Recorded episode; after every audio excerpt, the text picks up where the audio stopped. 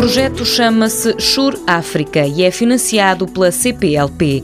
O objetivo é contribuir para um desenvolvimento sustentável através da eficiência energética em edifícios e cidades. Existem uma série de variáveis que é preciso ter atenção. Estamos a falar de países quentes, obviamente, mas dentro de países quentes temos desde o quente úmido até aos climas mais secos e as boas práticas traduzem-se em termos de estratégias, por exemplo, bioclimáticas, desde sombreamento até eh, um bom isolamento, uma orientação eh, solar correta, etc. Desde o mais eh, simples, que deve ser feito logo à partida do projeto de nova construção, reabilitação, até ao mais sofisticado. Manuel Correia Guedes, investigador do Instituto Superior Técnico de Lisboa, é o coordenador do projeto que enfrenta agora uma segunda fase.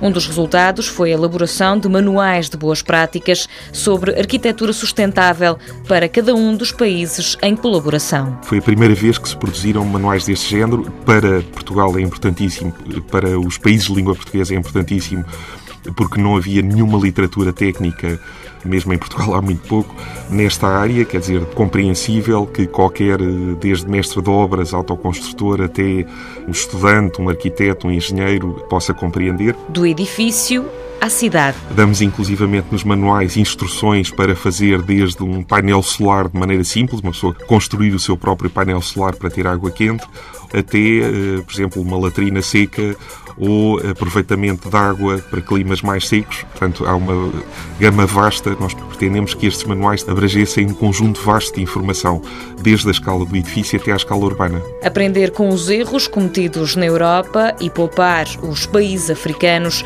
Para além dos manuais de boas práticas, foram também realizados seminários, workshops e conferências.